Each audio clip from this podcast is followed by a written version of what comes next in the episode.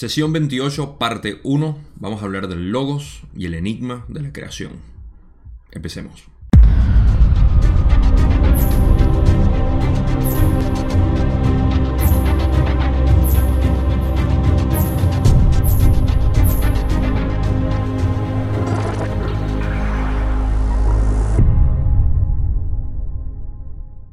Bien, en la sesión 27 empezamos con el proceso de explicar la infinidad inteligente, lo cual ha sido toda una tarea para poder entender cómo este origen, este Dios, este creador se manifiesta aquí en la creación. Y aquí vamos a seguir en esta parte que es un poco difusa para nosotros poder entender, porque no está hecho en realidad para nosotros entenderlo y vamos a hacer el intento aquí. Pero muy importante que va a ser el prefacio de este, de este video y posiblemente para las próximas sesiones. Es decir que, primero que nada, no es posible dar un concepto a nada de lo que yo voy a explicar aquí. Por ende, vamos a intentar es eh, crear una, eh, un bloque de visualización para poder entender eh, vagamente cómo funciona cómo funcionan todos estos principios creadores y cómo funciona, digamos, eh, la, la, fuente, el origen de nuestra creación manifestada como lo que es el universo y todo lo que conocemos. Eh, lo segundo es que esta información en realidad no es muy eh, relevante para lo que es el crecimiento espiritual, la evolución del alma o como lo quieran ver, nuestro proceso. Sin embargo, explica hasta cierto punto cómo eh, funciona estructuralmente eh, lo que es el flujo de energía, creación y destrucción, por así llamar, eh, de lo que es la, la, creación como tal. Entonces, si bien no es conduciva a los efectos más poderosos que podemos sacar de la ley del 1, qué es esa, em, esa filosofía de vida y cómo eh, conocernos a nosotros mismos, está hablando de lo que es la creación, que somos nosotros mismos, y nos hace de repente poner a nosotros en un mejor contexto de el que nos sentimos que estamos separados de todo y que somos víctimas de un universo que no le importa a un demonio lo que nosotros somos. Entonces, en ese sentido, a mí me ayuda mucho. Eh, yo principalmente, como habrán visto en la sesión pasada, me fascina y me emociona muchísimo, pero muchísimo lo que es hablar la parte de la creación. Eh, tanto que de nuevo lo voy a mencionar, eh, es algo que voy a hacer, aunque sea por las próximas semanas, voy a seguir viendo cómo puedo ponerlo en un contexto para hacer un seminario y explicarlo ahí en esa pizarra con mejor visualización. ¿Qué va a ser en el grupo de Facebook? va a ser mencionado de nuevo, estamos hablando de abril. Eh, esto va a ser en mayo aproximadamente cuando lo haga. Y bueno, pendiente de todas maneras para los que están ahorita actualmente viendo los videos. Si quieren ver más en el grupo de Facebook, pienso hacer un seminario para poder explicar eso. En cualquier caso, eso es todo lo que tenía que decir. Y con eso vamos a empezar ahora a hablar de lo que es el logos y eh, también de los principios creadores antes de hablar del logos, porque venimos de esa línea de preguntas. Así que eh, la primera pregunta, de hecho, fíjense que mucho de lo que acabo de decir va a ser reflejado en las preguntas de Don y en muchas de las respuestas de Ra en términos de lo que la imposibilidad de hablar de esto. Pero eh, para seguir expandiendo nuestra mente también es útil. Entonces, la primera pregunta de esta sesión, Don dice, ¿puedo, puede que hoy regresen algunos de mis pasos? Pues creo que posiblemente estemos en la parte más importante de nuestra tarea al tratar de dilucidar el modo en que todo es uno, en que todo procede de la infinidad inteligente. No resulta sencillo, así que les ruego que disculpen mis errores en la formulación de las preguntas. Ya Don lo sabía. Don continúa y dice, el concepto que ahora mismo tengo del proceso partiendo tanto de lo que has transmitido como de parte del material de Dewey Larson relativo a la física del mismo, es que la infinidad inteligente se expande hacia el exterior desde todos los puntos y en todas direcciones. Lo hace de manera uniforme, como la superficie de un globo o burbuja, que se expanden desde todos los puntos. Esta expansión se produce a la velocidad unitaria o velocidad de la luz, esta es la idea que mantiene Larson sobre la progresión de lo que denomina espacio-tiempo. ¿Es correcto ese concepto? Y Ra le dice, ese concepto no es correcto, como tampoco lo es cualquier otro concepto de la infinidad inteligente. Es correcto en el contexto de un logos particular, o amor, o foco de este creador que ha escogido, digamos, sus leyes naturales y modos de expresarlas ya sea matemáticamente o de cualquier otro modo. Vamos a hacer una pequeña pausa aquí porque aquí es importante mencionar la imposibilidad de explicar lo que es o conceptualizar lo que es la infinidad inteligente. Esto es algo que Parménides, si están siguiendo eh, la filosofía de la filosofía griega y la ley del uno, el video quizá no haya salido cuando ya este video esté eh, saliendo, lo cual quiere decir que posiblemente dentro de una o dos semanas salga el video de Parménides. Parménides tuvo eh, un filósofo griego que tuvo problemas al intentar traer lo que era la imposibilidad de la infinidad inteligente a lo que eh, llamábamos el mundo empírico de la realidad. Así que si les interesa vayan a ver ese video cuando ya haya salido por si lo están viendo actual, no ha salido todavía, si lo están viendo luego de que salió este video, entonces posiblemente el tiempo-espacio se dobla y ahí lo pueden ver. Entonces, es lo mismo. Ra está diciendo que eh, no hay manera de conceptualizar la infinidad inteligente. No hay manera de decir que así es como funciona, o de esta manera actúa, o eh, logra esto. Y eh, para conceptos familiares o ideas familiares o filosofías familiares, nos podemos ir hacia lo que es algo que yo siempre menciono, el Dao chino. El Dao explica lo que es ah, la imposibilidad de explicar o de conceptualizar la naturaleza o eh, la naturaleza de la naturaleza, el flujo de la naturaleza, lo, que hace que todo viva, de que todo eh, fluya de la manera como es, es el, eh, el principio creador que mueve todo la energía, sin querer utilizar energía como principio creador, la energía que mueve todo. Y eh, es imposible. Dicen, el Dao que se conoce no se habla. Y el Dao que se habla no es el que se conoce. Entonces, eh, es básicamente lo mismo que está diciendo Ra aquí. Eh, la ley del uno es una manera muy sofisticada y tecnológica de hablar de, de muchos principios budistas, pero eh, expande mucho más de lo que el budismo eh, nos puede dar. Y por eso es que es algo tan fascinante para los que estamos interesados en filosofía oriental eh, y, sus maneras de expresar el mundo, o la creación como tal. Muchos paralelos. Si supiéramos, bueno, sin entrar ahí, de repente eso sea parte de, otros videos. Pero para seguir aquí dentro de la respuesta que Ra dice es que si es correcto en el contexto de un logos particular o amor, eh, o foco de este creador que se ha escogido, digamos, ok, leyes naturales que se ha expresado de manera matemática, ok.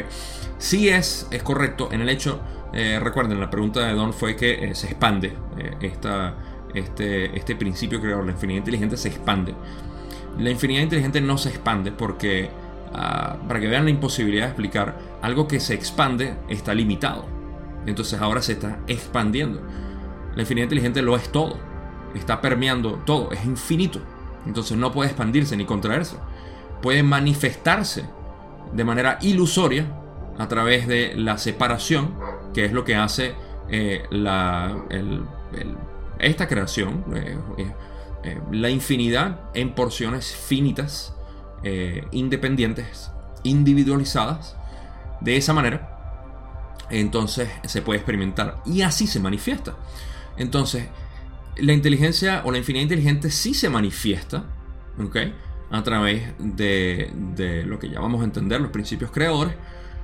Y es correcto en este sentido, se expande. La manifestación de la infinidad inteligente sí se expande en todas partes del universo. Porque el universo es un potencial de la infinidad inteligente y por ende se expande. Lo que conocemos como el principio del logos. Y por eso es que dicen, en el contexto de un logos particular sí se expande, porque empieza a crear alrededor utilizando el potencial de la infinidad eh, inteligente que está permeando toda la realidad. Todo, eh, todo lo que existe es infinito. Entonces la infinidad se manifiesta así. Entonces ahí dice que sí, sí es cierto. Y sus leyes naturales y modos de expresarlas eh, ya han sido creadas, por supuesto, y se pueden expresar matemáticamente como nosotros la conocemos. Entonces ahí sí estamos hablando de la creación como tal, pero vamos a hablar del abstracto que es la infinidad inteligente y sus principios creadores, y luego el eh, directo o concreto, que es la realidad física expresada matemáticamente. Esas dos son importantes mantenerlas hoy en mente para poder entender de lo que vamos a hablar. La parte abstracta, que no podemos explicar, la parte de infinidad inteligente inexplicable, y la parte de infinidad inteligente manifestada como potencial dentro de la creación y es lo concreto que nosotros vemos como realidad física y metafísica, o en pocas palabras, espacio-tiempo, tiempo-espacio.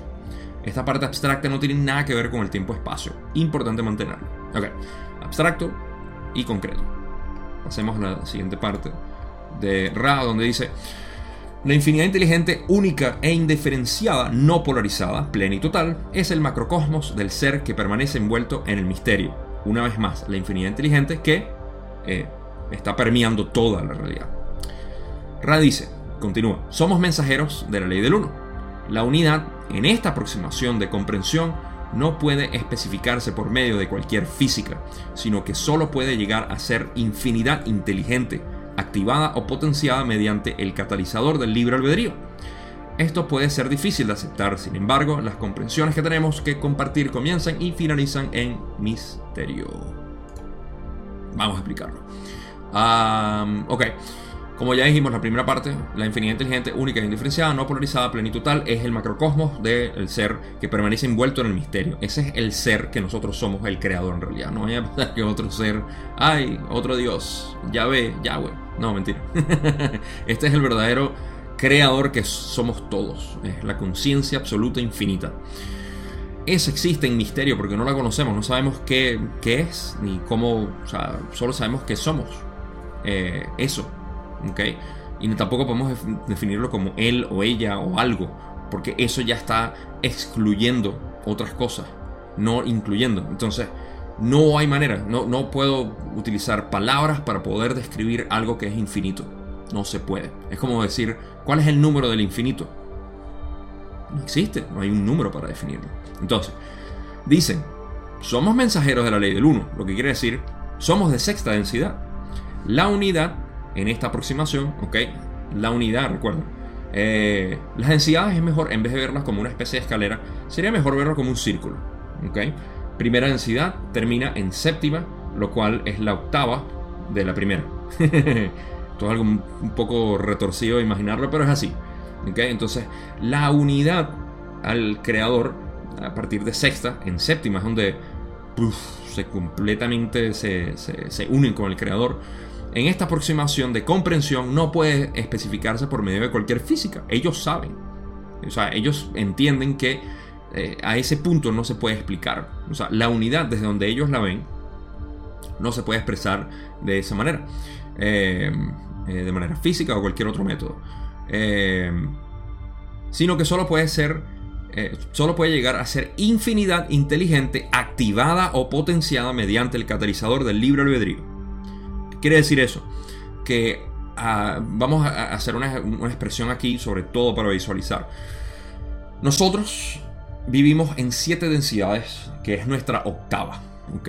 Estamos en la tercera densidad ahorita. Este, este universo, este planeta eh, está en tercera densidad. El Sol, como lo vemos, lo vemos en tercera densidad, a pesar de que el Sol existe en todas las densidades. Eh, nuestro cuerpo existe en tercera densidad, a pesar de que tenemos cuerpos astrales que se expanden. Nuestro ser superior es eh, sexta densidad. el Atman de la, filosofía hindú eh, es sexta densidad, el ser superior.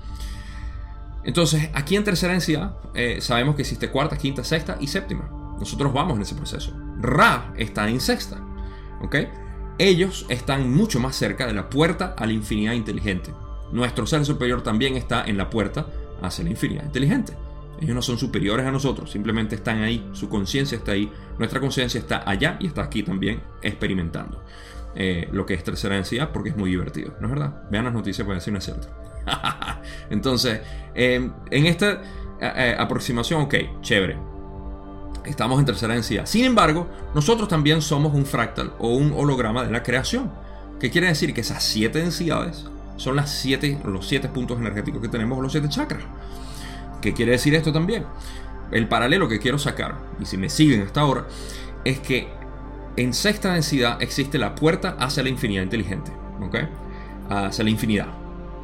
Aquí también, en nuestro sistema de chakras, el tercer ojo es la puerta hacia la infinidad inteligente o el activador, el potenciador para la infinidad inteligente que es a través del portal de séptima, eh, la corona. ¿ok? Aquí estamos en la corona. La corona es el portal en realidad. Y sí, el tercer ojo es el que nos conecta directamente a ese portal. Entonces, ellos están en sexta Ra y nosotros con nuestro tercer ojo también podemos percibir esto, podemos percibir la puerta hacia la infinidad inteligente y es lo que ellos dicen. La unidad en esta aproximación de comprensión no puede especificarse por medio de cualquier física. Ahora, ¿quiere un paralelo perfecto? Traten de explicar en física un sueño, una experiencia psicodélica, una experiencia cercana a la muerte, una experiencia trascendental a través de la meditación o cualquier otro estado alterado de conciencia. No es posible. Entonces, eso es lo mismo que ellos dicen. Solamente puede ser potenciado, como ellos dicen, a través, eh, mediante el catalizador del libre albedrío. O sea, a partir de nuestro libre albedrío, nosotros podemos eh, eh, puede ser activada o potenciada, ¿ok? Esa infinidad inteligente. En pocas palabras, nosotros estamos conectados a través del tercer ojo y de la puerta de la corona hacia la infinidad inteligente, por el cual podemos potenciarla, potenciar esa infinidad inteligente, la estamos manifestando aquí. ¿ok? Entonces por eso es que es importante trabajar lo que es nuestras energías para subir de conciencia y empezar a utilizar más de, esa, de ese potencial de infinidad inteligente. De lo contrario, seguimos viviendo aquí. Si están viendo las noticias, por supuesto, no lo vuelvo a decir más. Ok, quizás al final lo digo. Eh, pero si están viviendo aquí en eh, primero y segundo chakra, o hasta en el tercero, están basados en emociones y ahí estamos desperdiciando nuestro potencial de canalizar infinidad inteligente aquí, aquí y aquí. Ok, ya me extendí por mucho tiempo. Eh, esto puede ser difícil de aceptar, Espero que no después de la explicación que di. Sin embargo, las comprensiones que tenemos que compartir comienzan y finalizan en misterio. De nuevo, el círculo. Todo empieza en misterio y termina en misterio. Porque estamos hablando de lo que ellos dicen, el eh, creador absoluto, infinito, que es misterioso, enigmático. Pero que somos nosotros mismos. Espero que no les haya retorcido la mente ahí tanto. Ah, vamos a pasar a la siguiente pregunta, donde Don eh, continúa y dice... Ayer llegamos a un punto en el que estuvimos considerando los colores de la luz. Dijiste lo siguiente, la naturaleza de los patrones vibratorios de tu universo depende de las configuraciones dispuestas sobre el material original o luz, por el foco o amor que emplea su energía inteligente, para crear cierto patrón de ilusiones o densidades, con el fin de satisfacer su propia estimación inteligente de un método de conocerse a sí mismo. Don continúa y dice después, dijiste que había más material que gustosamente compartirías, pero nos quedamos sin tiempo. ¿Podrías darnos más información sobre este punto? Y esto va hacia eh, de la, eh, la, última pregunta de la sesión 27, eh, donde Don preguntó sobre los colores. Y Ra ahora expande un poco más y dice, al proporcionar esta información retornamos a los métodos particulares de comprensión o discernimiento que ofrece el conocido con el complejo, el conocido con el complejo vibratorio de sonido Dewey correctos para el segundo sentido de la infinidad inteligente, el potencial que, a través del catalizador, genera la cinética.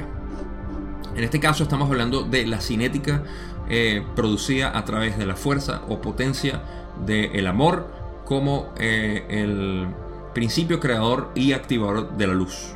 ¿Okay? Si no recuerdan esto, vayan a ver otra vez la sesión 27 o se los explico una vez más eh, o sea, si quieren saber todo el concepto y todo eso. Pero aquí lo voy a seguir mencionando porque es bastante. Eh, pero este, em, el, potencial que a través del catalizador genera la cinética. Sí, ok. Esto es eh, ya la manifestación. Recuerden lo que dijimos temprano. Hace como una hora que empecé a hablar. no, mentira. ahorita la parte del abstracto, ok, es lo que genera la cinética. La parte abstracta genera la cinética o potencial de, a través del catalizador eh, genera la creación. Y esa es la luz. ¿okay? Infinidad inteligente pasa por el, digamos, el prisma, eh, la trinidad de libre albedrío, amor como principio creador y luz. Genera lo que es esta creación. Entonces, así es como la infinidad inteligente se manifiesta del abstracto a la parte manifestada como luz. Todo este universo es luz, es energía, son vibraciones y patrones y por eso es que esto es una ilusión y nosotros somos pensamientos del creador eh, infinito que somos nosotros mismos en realidad. Tienen que salirse las que, personas que todavía se mantengan pensando en que el creador es alguien separado de nosotros, eh, están todavía de repente con la mentalidad religiosa cristiana eh, que nos ha hecho sentir eso. Pero no es así. Nosotros somos el creador único. Eh, pero bueno, no ustedes no son... Creo que no, pero si no, se lo estoy diciendo de todas maneras. Es muy importante para poder visualizarlo y hay una razón por la cual digo eso. Porque a veces uno piensa como que se, se empieza a crear un pensamiento de separación hacia otro creador. No, somos nosotros mismos. Pero así es manifestado para poder tener experiencia. Somos infinitos. Y como seres infinitos necesitamos sentirnos separados o finitos para poder experimentarnos. Entonces, ok, están hablando de eso. Están, ok, vamos a hablar de que estamos. Eso es lo que Ra quiso decir aquí. Estamos hablando de esta parte de la creación. Ok, y van a seguir expandiendo.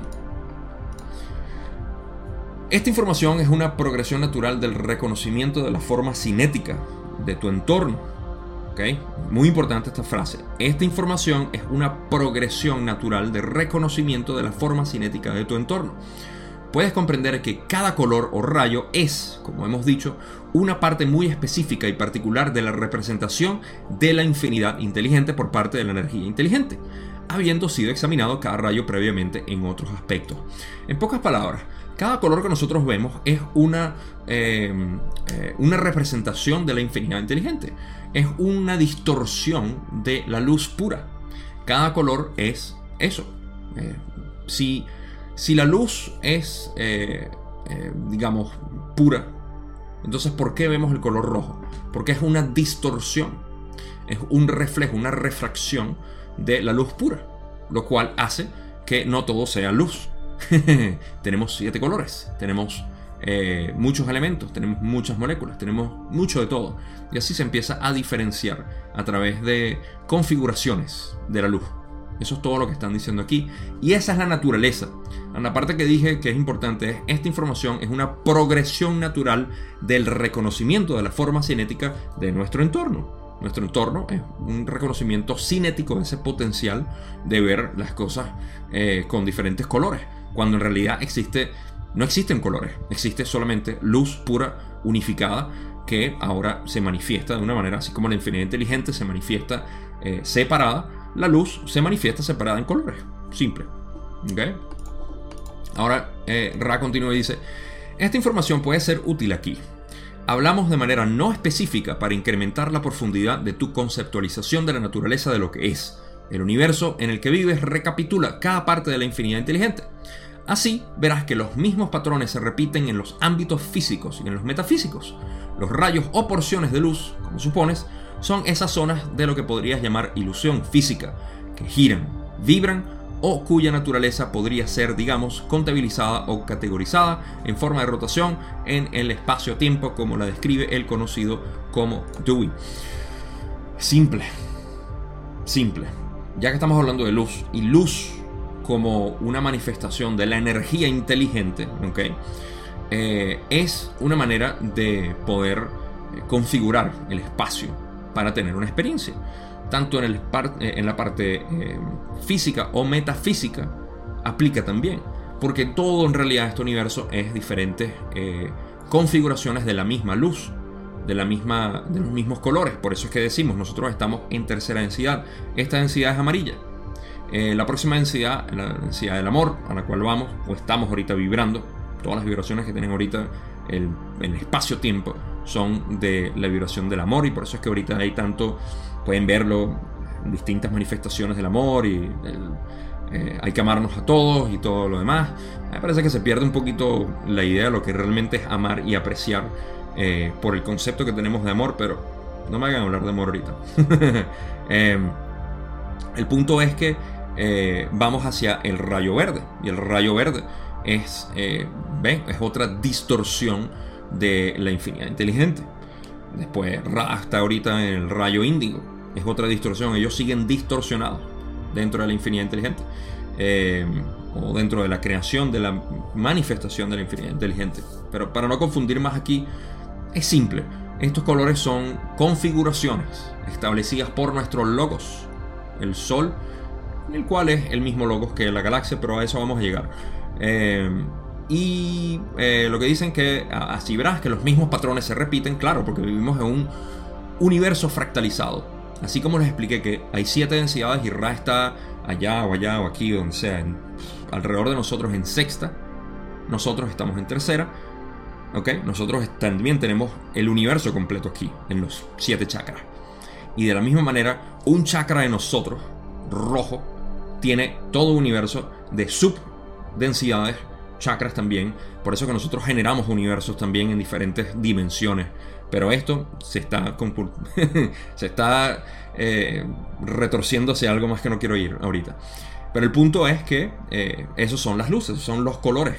Y se pueden ser, dicen, con esas zonas de lo que podrías llamar la ilusión física. Claro, esta es nuestra ilusión física que giran y vibran en o cuya naturaleza podrían ser, digamos, contabilizada categorizada en forma de rotación en el espacio-tiempo como lo describe el conocido como Dewey. En pocas palabras, científicamente lo podemos ver como vibraciones y rotaciones y contabilizados, pero es la misma luz de diferentes eh, manifestaciones. Creo que expandí más de lo necesario, pero quería ponerlo en contexto porque la pregunta fue muy científica.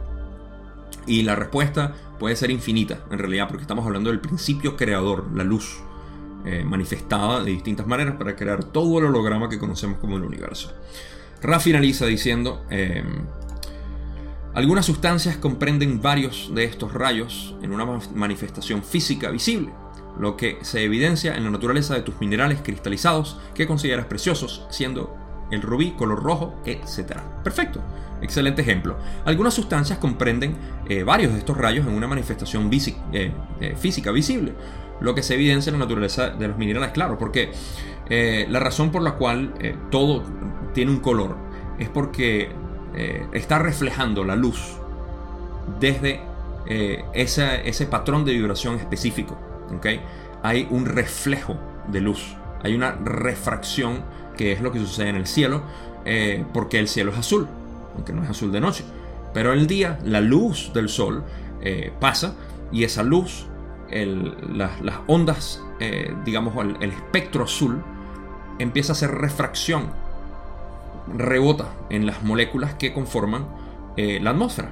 Y en ese caso, el resto del, espectro pasa aquí, pero ser eh, muchas de las, partículas de la luz que son en esas ondas azules empiezan a rebotar y por eso es que la vemos. Lo mismo pasa con nuestra piel, el pigmento de nosotros, con eh, la grama que es verde, con los árboles que son marrones o el tronco marrón o negro, eh, absorbe o refleja.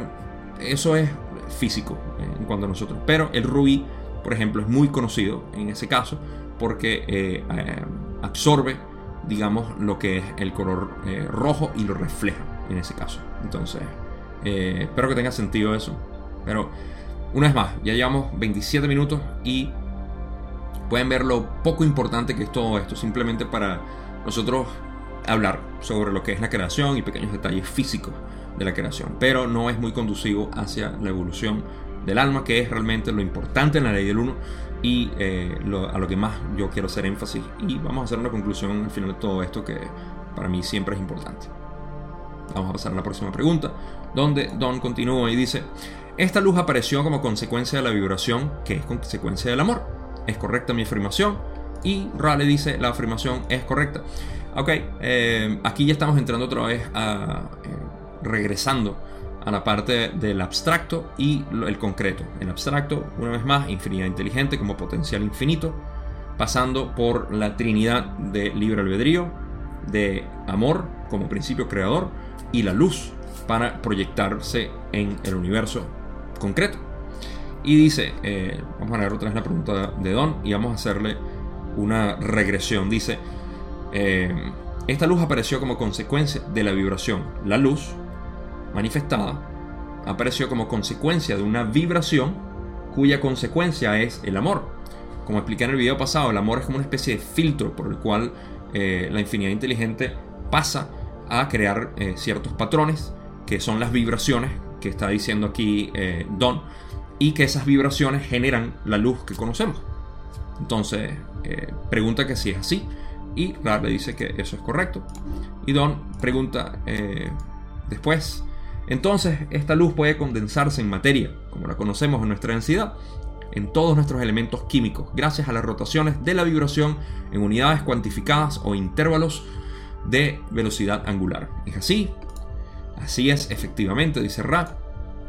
Y aquí puedo explicar un poco más lo que es la naturaleza física de, esta, de estos patrones de, la luz.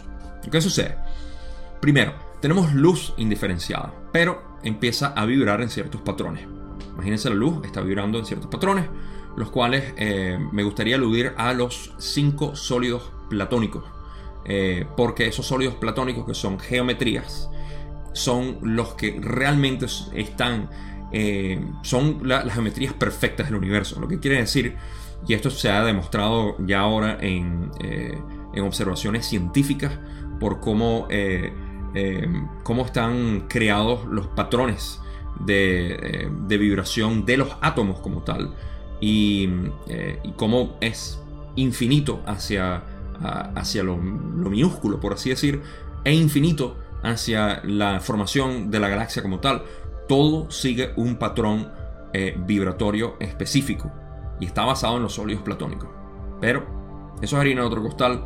El punto aquí es que eh, existen estas vibraciones básicas. Y esas vibraciones básicas y rotaciones de la energía, acuérdense, ahorita acaba de pasar de la infinidad inteligente en el abstracto, pasar por amor, luz, libre albedrío, manifestado en la realidad, y ahora tenemos esta energía que está pasando, está a través del amor, se crearon estas vibraciones que crearon, es lo que Don está preguntando, si se crean los elementos químicos como los conocemos. Correcto, porque los elementos químicos son los protones, electrones que forman los átomos, que forman las moléculas y todo lo demás, todos ellos siguen un patrón específico que de nuevo se puede rastrear a los patrones de los eh, sólidos platónicos, que son los que crean todas las geometrías habidas y por haber en el universo, en nuestra matemática, en nuestra física como tal. Y a través de eso empezamos a ver la creación. Eh, creo que Don no va a preguntar, eh, no, no va a preguntar esto, así que se los voy a, los voy a mencionar ahorita es que eh, debido a esto es que nosotros tenemos la multiplicidad de, eh, todo lo, que existe en el universo. La pregunta que Tales de Mileto, para aquellos que están viendo la filosofía eh, griega y su influencia en la ley del uno, fue lo que pensó, fíjense la, influencia que tuvo la ley del uno o la confederación en, en Tales en este momento, cómo podía existir multiplicidad de la unidad. Aquí lo vemos, aquí vemos en el principio creador cómo esto empieza a crear eh, los primeros átomos, o los protones y electrones, las partículas fundamentales que también son geométricas, los quarks, todo lo que es eh, los diagramas de Feynman, los eh, aterrados o aterradores diagramas de Feynman en la física, lo que describen es eso, son patrones de movimiento de, de las partículas cuánticas, cuando son descompuestas en el, acelerador de partículas. Lo que vemos es eso, son patrones específicos.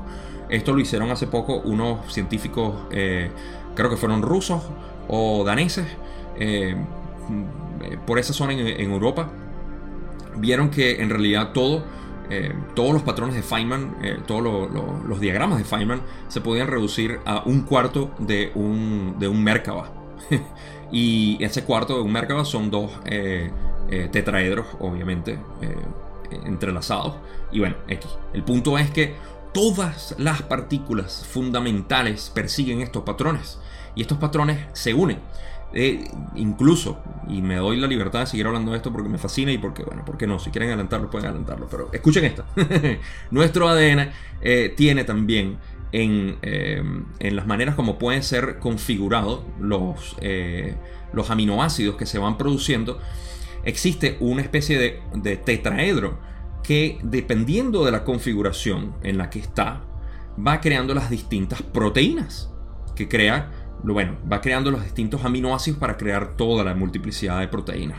Entonces podemos ver que desde lo más básico hasta lo más macroscópico que podemos ver nosotros en nuestro ADN, que ya sabemos que el ADN produce todo, eh, vienen estos patrones de movimiento y por eso es que quería mencionarlo, porque al final todo esto se reduce a la inteligencia o la infinidad inteligente produciendo la luz para que la luz a través del amor pueda producir estos patrones geométricos perfectos y en armonía.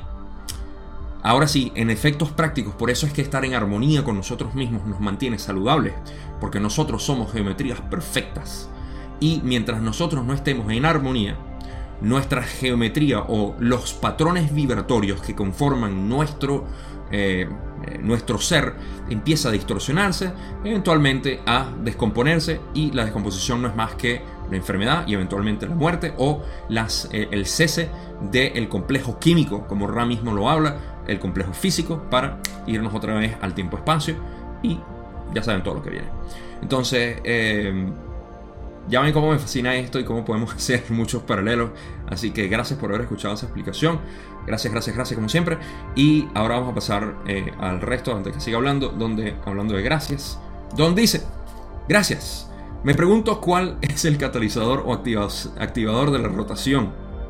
¿Qué inicia la rotación para que la luz se condense en nuestros elementos físicos o químicos? Ra dice, es necesario considerar la función activadora del foco conocido como amor. Esta energía es de naturaleza que ordena de forma acumulativa, desde lo mayor a lo menor, de forma que cuando su universo, como lo podrías llamar, se completa, la forma de desarrollo de cada detalle es inherente a la luz viva y se desarrolla de una forma u otra. Tu propio universo ha sido bien estudiado de modo empírico por lo que llamas tus científicos y con gran exactitud ha sido comprendido o discernido, digamos, por las comprensiones o los discernimientos del conocido como Dewey. Dewey Larson, a quien le debemos la física del sistema recíproco.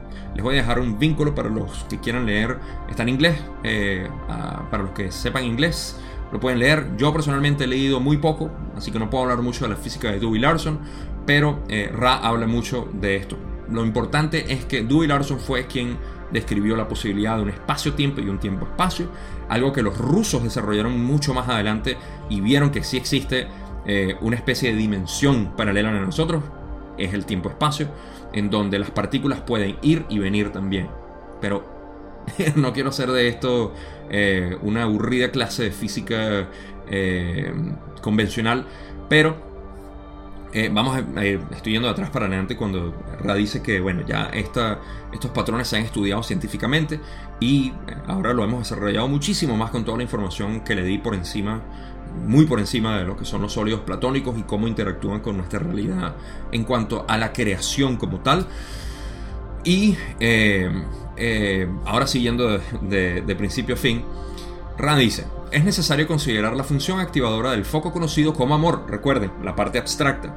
Aquí en la parte abstracta viene la infinidad inteligente, la trinidad del libre albedrío, eh, el amor y la luz crean este, este universo. ¿Okay? Esos tres son los creadores, los principios creadores de este universo.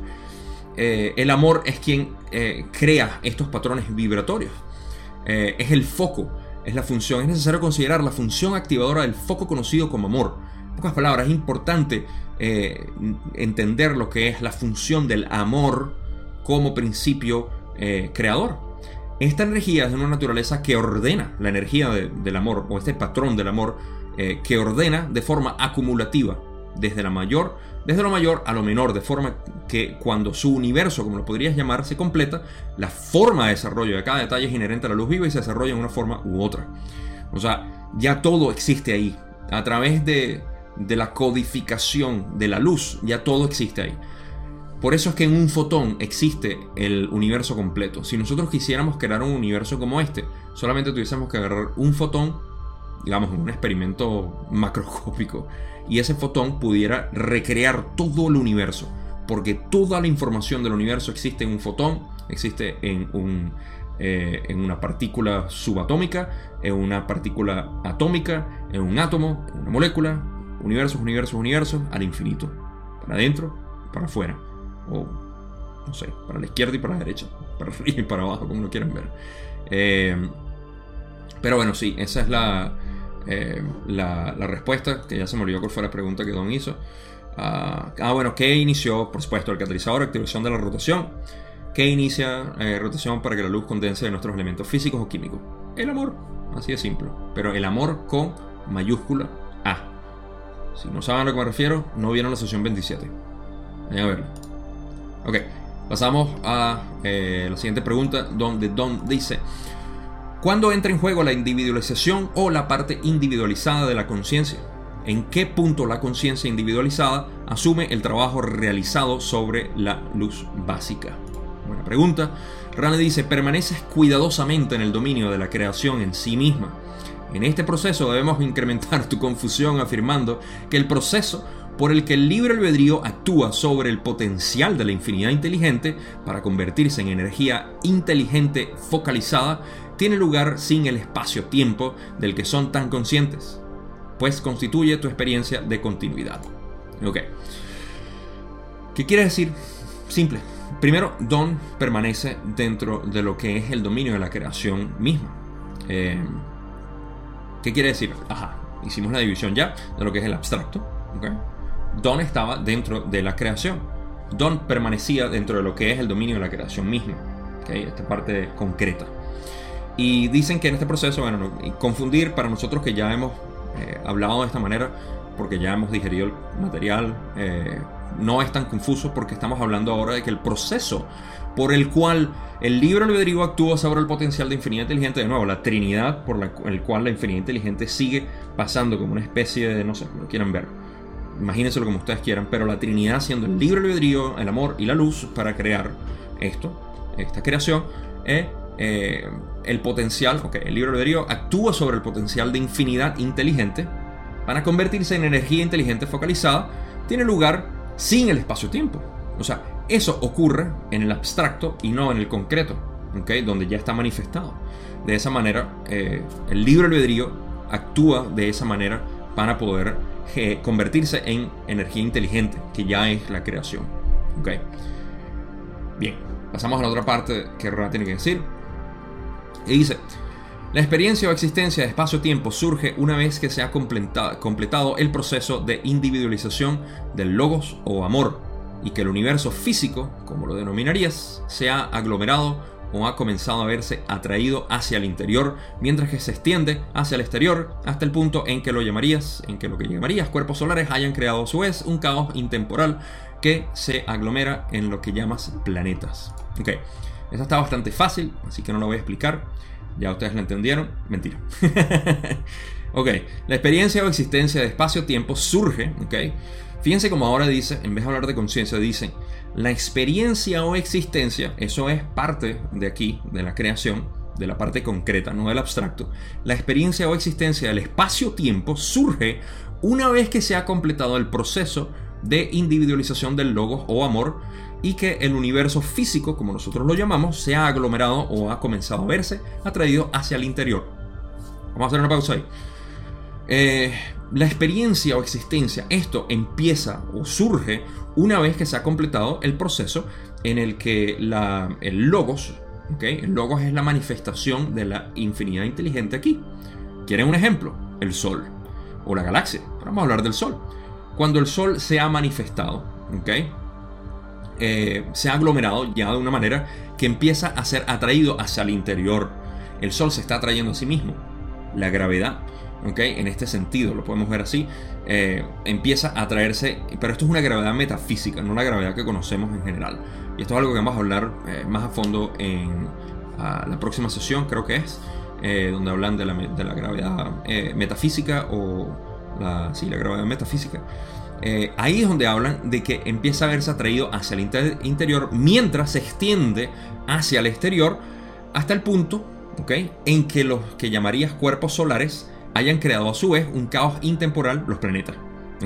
Entonces, la parte que se atrae hacia el interior es esa gravedad metafísica y la parte que se extiende es la manifestación de los planetas como tal para crear experiencia. Recuerden, el Sol no está teniendo una experiencia por sí mismo porque contiene todas las densidades. Aunque sí está teniendo una especie de sub experiencia. Pero la experiencia de la octava, como nosotros conocemos, está creada aquí, en este en esta tercera densidad, en cuarta donde estamos en, ese umbral de tercera y cuarta, y eh, quinta y todo lo demás para poder reunirnos como un círculo hacia el creador, nuestro sublogos que es el sol. Entonces el logos es la primera manifestación de lo que es eh, la infinidad inteligente aquí, en nuestro visible universo, la parte concreta, ¿ok? No el abstracto, el abstracto siguen viéndolo como una especie de máquina creadora, máquina que sigue creando infinitamente a través de esos principios. Y aquí en el universo concreto, el logos, ¿ok? O amor, y que el universo físico, eh, como lo llamamos, aglomerado, ¿ok? Ya, esa es la parte de la individualización del logos como tal. Entonces, eh, eso es todo lo que puedo explicar por aquí. Y bueno, los planetas, algo importante que mencionar aquí. Ah, nunca me acuerdo de la sesión, si fue la sesión 11 o la 13, pero creo que fue por ahí donde hablé de, eh, hablamos de lo que era la parte del... Eh, ah, hay un planeta que se está formando detrás del Sol, o al otro lado del Sol, radijo. Y en ese momento yo no tenía una comprensión Fíjense lo que me ha ayudado poder eh, hablar y explicar todo esto porque he podido sacar de pequeñas cosas como esta una explicación para otras sesiones anteriores. Y ahí se habla de ese planeta que no lo podemos ver. ¿Por qué? Porque eh, está en lo que es un caos intemporal y que eh, vamos a explicar más a fondo ahorita. no sé si es en la próxima diapositiva, pero lo vamos a explicar en este video. Pero tiene que ver con eso. Así que cuando estamos hablando de la creación de los planetas, vamos a recordar ese planeta que hablamos en la sesión 11 o 13, no me acuerdo cuál fue. Pero, ok, yo creo que cubrí bastante esto. Esa es la parte en la que, eh, a, la que Don se refería cuando preguntó si, eh, cuando entra en, juego la individualización de, la conciencia, pues, eh, a jugar o a experimentar esto. Y, ok planetas. Vamos a la última parte de la respuesta donde Don dice, estos vórtices de energía inteligente pasan gran parte de lo que llamas la primera densidad en un estado de intemporalidad, pues la comprensión del espacio-tiempo es uno de los aprendizajes, enseñanzas de esta densidad de existencia, correcto. Por tanto, nos es difícil responder a tus preguntas en relación con el tiempo y el espacio y sus relaciones con lo que llamarías la creación original, que no forma parte del espacio-tiempo tal como puedes comprenderlo. Ok, gracias a la explicación que dice, puede entender esta última parte, donde dicen que es difícil responder las preguntas en relación con el tiempo, de cuándo empieza, digamos, la conciencia a trabajar individualizada sobre esto, porque no existe el tiempo todavía. Eso es parte de la creación, de la parte concreta. Todo esto ocurre fuera de lo que es la creación en esta maquinaria que está eh, manifestando la infinidad inteligente a través del amor, libre albedrío y luz para crear la creación como la conocemos. ¿okay? Ahora, la otra parte que cierra en esta diapositiva es lo que dicen: estos vórtices de energía inteligente, están hablando de los planetas, ¿okay? Eh, estos vórtices de energía inteligente pasan una gran parte de lo que llamas la primera densidad en un estado de intemporalidad. Pues la comprensión del espacio-tiempo es uno de los aprendizajes de enseñanza de esta densidad de existencia. ¿Qué quiere decir? Que los planetas, cuando se están formando, los planetas cuando están eh, en, formación son vórtices de energía inteligente. ¿okay? Estos vórtices de energía inteligente pasan un buen tiempo, mucho tiempo, de lo que podríamos nosotros, o, eh, gran parte en realidad, ni siquiera dicen tiempo, porque no existe el tiempo, pero pasan una buena parte. Eh, en esencia, recuerden primero, si es primera densidad, estamos hablando de lo que es la parte más básica de reconocerse a sí mismo, ¿okay? el, chakra de raíz. Y para eso eh, no existe la identificación. La identificación es el proceso, como que dicen, es esta comprensión del espacio-tiempo. En pocas, pocas palabras, la energía inteligente tiene que pasar eh, una buena parte tratando de darse cuenta de que existe, ¿okay? manifestada en la creación, para poder decir, oh, ok, existo, esto es espacio-tiempo. Ya como existo, entonces hay un tiempo. Y eh, empieza una especie de ilusión de tiempo donde empieza a conocerse a sí misma y empieza la primera densidad a conocerse para pasar por segunda, tercera, cuarta, quinta, sexta y séptima a volver al creador todo como un círculo. Y eso es lo que estamos viendo aquí. Entonces por eso es que nosotros no podemos ver ese planeta que se está formando en el sistema solar, al otro lado del Sol, porque está en lo que es las primeras partes de eh, realización de sí misma o de sí mismo. No sabemos si es masculino o femenino ese planeta, eh, pero eh, tiene esa, está en ese estado. ¿okay? Y nosotros no lo podemos percibir como, como algo físico, pero está ahí. Entonces, espero que eso tenga sentido. Y sí, esa, esa, es la parte eh, en la que estaba lo del planeta que quería hablar de la sesión 11 o 13, no, no me acuerdo cuándo fue. Ahora, eh, pasemos a la otra pregunta, donde Don dice, gracias, una unidad de conciencia, una unidad individualizada de conciencia, crea una unidad de la creación. Bueno, una pregunta, ¿crea una unidad de la creación? Por poner un ejemplo, una conciencia individualizada crea una galaxia de estrellas, del tipo que contiene muchos millones de ellas. ¿Ocurre así? Rale dice, puede ocurrir. Las posibilidades son infinitas. Así, un logos puede crear lo que llamas un sistema estelar, o puede crear miles de millones de sistemas estelares. Esta es la causa de la confusión con el término galaxia, pues existen muchas diferentes entidades de logos. ¿De logos? Existen muchas eh, entidades de logos o creaciones y nosotros llamaríamos a cada una de ellas, empleando tus complejos vibratorios de sonido, una galaxia. Ok, esto es algo que también se ha estado tratando de aclarar, eso sí creo que recuerdo la sesión 13, eh, donde estaba tratando de aclarar el término de galaxia, porque Ra decía que llamaba nuestra, a nuestro sistema solar una galaxia. Y bueno, había una confusión. Pero es por eso, porque los logos o sublogos, vamos a hablar de lo que es logos. El logos es la, eh, la, la, porción de la infinidad inteligente representada en el centro de la galaxia. Ese es el logos. ¿okay? Se manifestó de una manera con ciertos patrones específicos que quiso eh, experimentar. Y para eso creó lo que conocemos como el sistema lenticular de estrellas, que es la galaxia, la Vía Láctea, y cada una de esas estrellas son considerados sublogos, porque son idénticas a la galaxia, pero tienen el libre albedrío de jugar con las condiciones o patrones que el logos tiene.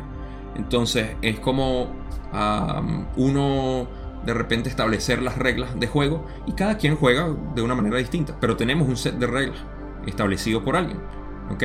Que en realidad somos nosotros mismos. Y eh, quizá el ejemplo no es muy bueno, pero es esa idea. El logos es quien tiene eh, la manera que se quiere, experimentar, pero crea sublogos como para decir, eh, bueno, el ejemplo que, que, yo había puesto del sueño. Tú creas un sueño, ¿ok? Y dices, ok, sorpréndeme el sueño. Y el sueño te va a sorprender por las experiencias que vas a tener y vas a decir, wow, ok. Pero tú creaste los patrones específicos para ese sueño. Eres tú mismo creando ese sueño. De la misma manera, el logos crea sublogos, que son las estrellas. Y ese logo eh, tiene la posibilidad de poder crear otras estrellas o millones de estrellas, como quieran. Nuestro logos, eh, la galaxia, aquí me voy a adelantar un poco, creó la galaxia eh, y la, el logos de nuestro Sol tiene el potencial de hacerlo. Nosotros, el planeta, eventualmente puede convertirse en una estrella, es un potencial. Y también podemos, nosotros siendo el planeta, podemos crear otros eh, otras estrellas, otros planetas, como sea. Este es el sistema holográfico del universo. Se puede ver una vez más aquí, como hablamos de los colores. Todo se eh, sigue, eh, em, no voy a decir fragmentando, pero quizás es una palabra adecuada. se sigue fractalizando, en esencia. De esa manera, y el potencial, como ellos dicen, es infinito. Las posibilidades son infinitas. Ok. Ahora, Don dice, tomemos como ejemplo el planeta sobre el que estamos y dime en qué medida la creación fue creada por el mismo Logos que creó este planeta. Rale dice, este Logos planetario es un Logos poderoso que crea aproximadamente 250 millones, esa traducción está mal, de tus sistemas estelares para su creación. Por tanto, las leyes o modos físicos de esta creación, por decirlo así, van a permanecer constantes. Ok, Primero que nada, la traducción está mal y esto es un problema más que nada de traducción de inglés a español porque en inglés usan la palabra billion para eh, referirse a miles de millones. Nosotros utilizamos, no sé ustedes en sus países, pero en mi país usamos la palabra millardo eh, para aquellos venezolanos que están. Creo que fue Rafael Caldera quien eh, ofreció ese término hace mucho tiempo, de millardo, para hablar de miles de millones y no hablar de billones como hablan en inglés para hablar miles de millones. Billón se refiere ya a millones de millones. Entonces, en este caso estamos hablando de 250 mil millones de estrellas, no es 250 millones de nuestros sistemas estelares. Una pequeña aclaratoria ahí sobre lo que eh, la cantidad de estrellas que tenemos, porque no son 250 millones, mucho más. 250 millones en realidad creo que son los años, años este, solares que tomamos para darle una vuelta a la galaxia. Ok, entonces, en cualquier caso, eh, las leyes o modos físicos de esta creación del logos, ok, estamos hablando del logos planetario que nos creó a nosotros, es el mismo que la, que la galaxia. Eh, solamente que a través de un sublogos como el Sol. Y esto Ra no lo explica bien aquí, eh, más adelante se hace más aparente, pero este sublogos, el Sol, creó este, este sistema planetario de una manera que le pareció como le pareció. Okay, pero sigue guiándose por las directrices del logos eh, que de nuevo no es separado, no son dos que están en conflicto ni nada, es la misma mente, solamente que jugando de manera distinta. Eh, y bueno, eh, por tanto, las leyes o modos físicos de esta creación alrededor de todas estas 250 mil millones de estrellas que tenemos en la galaxia, en la Vía Láctea, y por eso que dicen que es un logo poderoso, todos estos, todos los 250 mil millones de, de estrellas que existen en nuestra galaxia tenemos las mismas, los mismos patrones, por así decir, o las leyes o modos físicos. Eh, no sé a qué se refieren específicamente, no nadie podría saberlo, eh, pero nos regimos por el mismo plano o, directriz, vamos a ponerlo así, para no seguir expandiendo aquí. Eh, pero todos somos parte de una misma familia. Y para agregar también, las otras galaxias tienen, si bien tienen otros, otros logos, son distintos, son tan distintos de esta galaxia como el Sol es del centro de esta galaxia. En pocas palabras, somos lo mismo, pero distintos en cuanto a cómo decidimos jugar con nuestras reglas de juego, por así decir. Y para poner un punto más en cuanto a la creación absoluta, ustedes habrán escuchado hablar del velo en tercera densidad que nos vela la conciencia del subconsciente, eh, esa o del inconsciente en realidad. Esa parte eh, eh, de la inteligencia del cosmos completo permite que lo que se aprenda en una galaxia sea eh, también aprendido por otra galaxia y viceversa. Por eso que todas las galaxias están en completa comunicación. Y cuando se estableció el velo, cuando no existía el velo, el velo no se creó en una galaxia y luego en otra, se creó en todas al mismo tiempo. Porque todo vive, es un universo vivo y es la misma mente permeando todo lo que es la progresión o evolución de la experiencia del creador aquí en esta galaxia o en este universo, en este cosmos, como lo conocemos. Ok, suficientes paralelos ahí.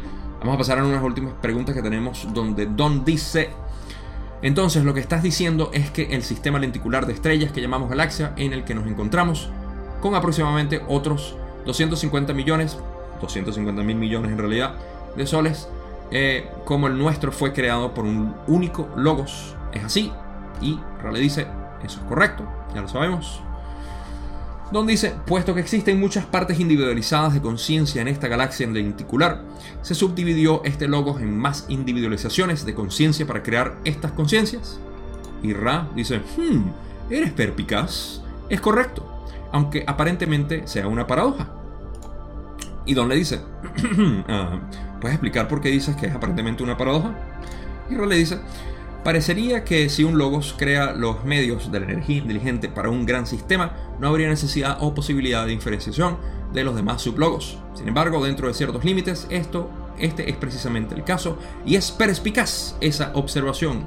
Puntos favorables cósmicos para el gran don que eh, dijo, hey, mira, o sea, si existen, si existe un logos, ¿ok? Entonces eso creó sublogos, como ya lo expliqué, y Ra le dice como que, hmm, wow, qué bien, qué bien que lo ves de esa manera, porque así es, pero es como una paradoja.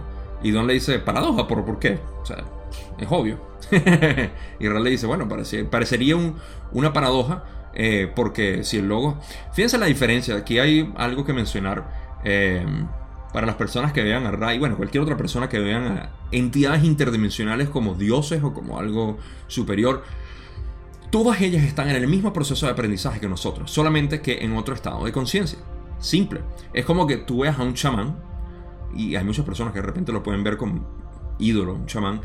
Todo el respeto, por supuesto, así como lo tenemos un respeto a Ra o a Bill Gates incluso, ajá, te agarré por ahí. a, todo el mundo uno tiene que tener respeto por quién es en realidad, pero un chamán que se le vea como una especie de dios o divino porque está en un estado alterado de conciencia. Lo que está es en otro estado de conciencia. Es admirable, por supuesto, no estoy quitándole, pero tampoco lo estoy poniendo. De la misma manera, Ra está en un proceso de que no puede percibir nuestra capacidad de intelecto al discernir ciertos conceptos. Y eso es precisamente lo que Don le demostró aquí.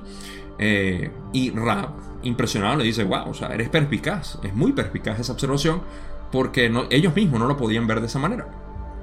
O sea, para ellos no es que no lo podían ver, porque ellos están en esta densidad y para ellos no existen las paradojas, ellos saben. Pero ellos pensaban que a nuestra mente podía ser una paradoja que el Sol, ¿ok?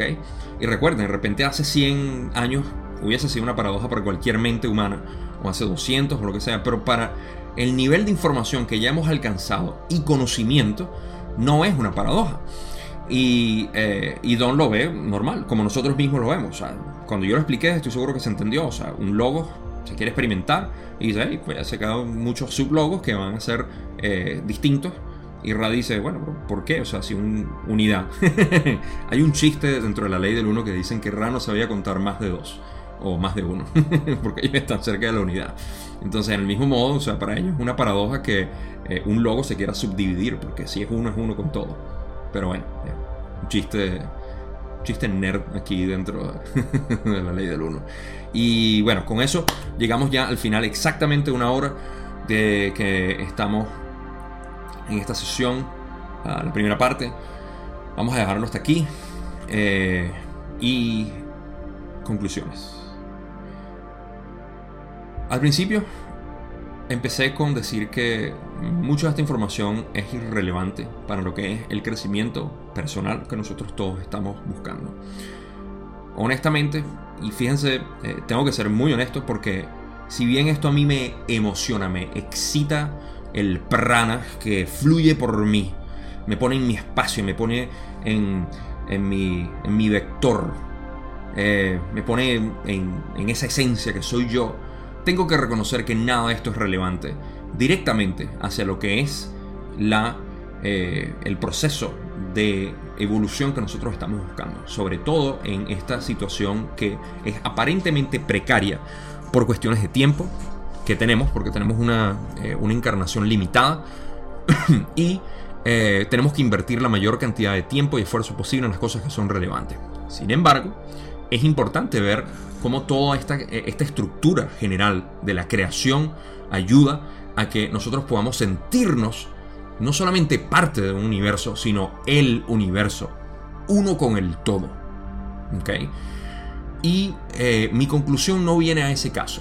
Estoy tratando de explicar primero lo, eh, lo irrelevante que es, pero al mismo tiempo lo útil que puede ser potencialmente saber esto para nuestro crecimiento.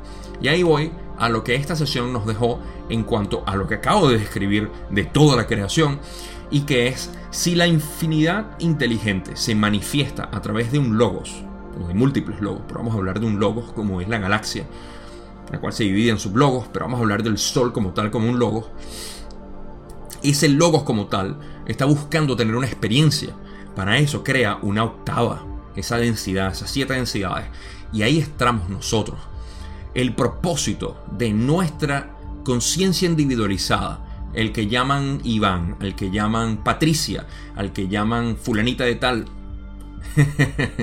a ti que te llaman eh, de una manera, ¿okay? estás buscando completar el círculo.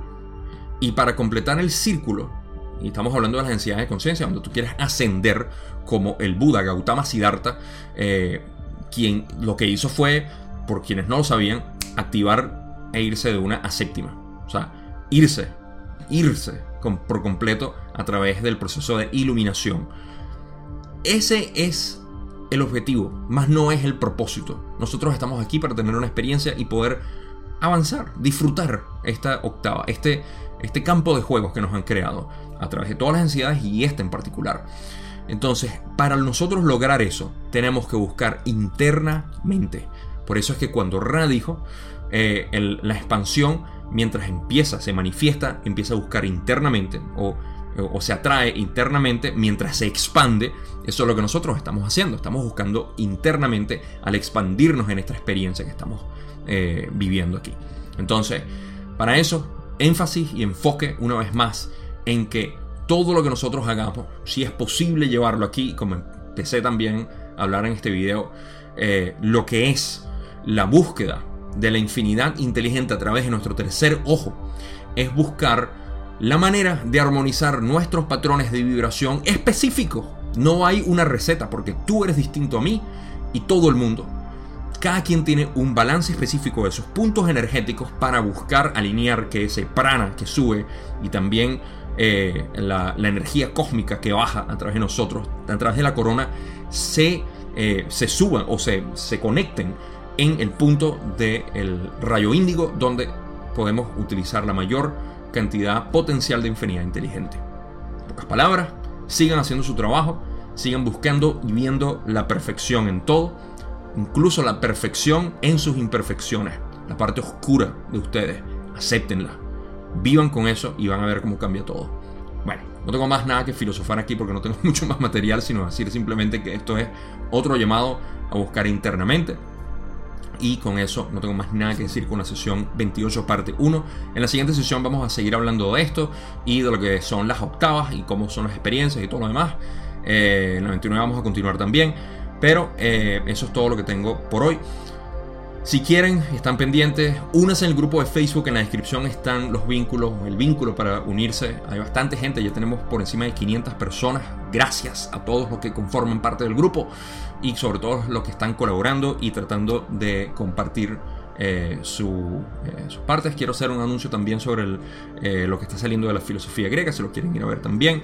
pero más que nada, el seminario que voy a hacer, que ya mencioné, lo voy a hacer ahí en ese grupo de Facebook.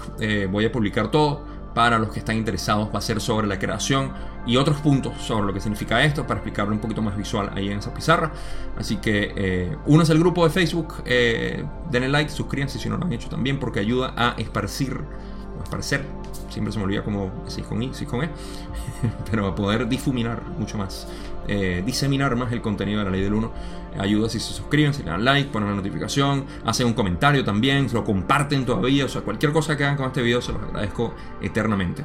Y creo que no tengo más nada que decir, se me escapan algunas otras, eh, otros, no sé, otro anuncio, otra cosa que se me olvida, pero no importa. Ahí estamos en comunicación. Parte 2 eh, de la sesión 28 la próxima semana como siempre. Ya saben, se les quiere mucho y gracias, gracias, gracias por ver.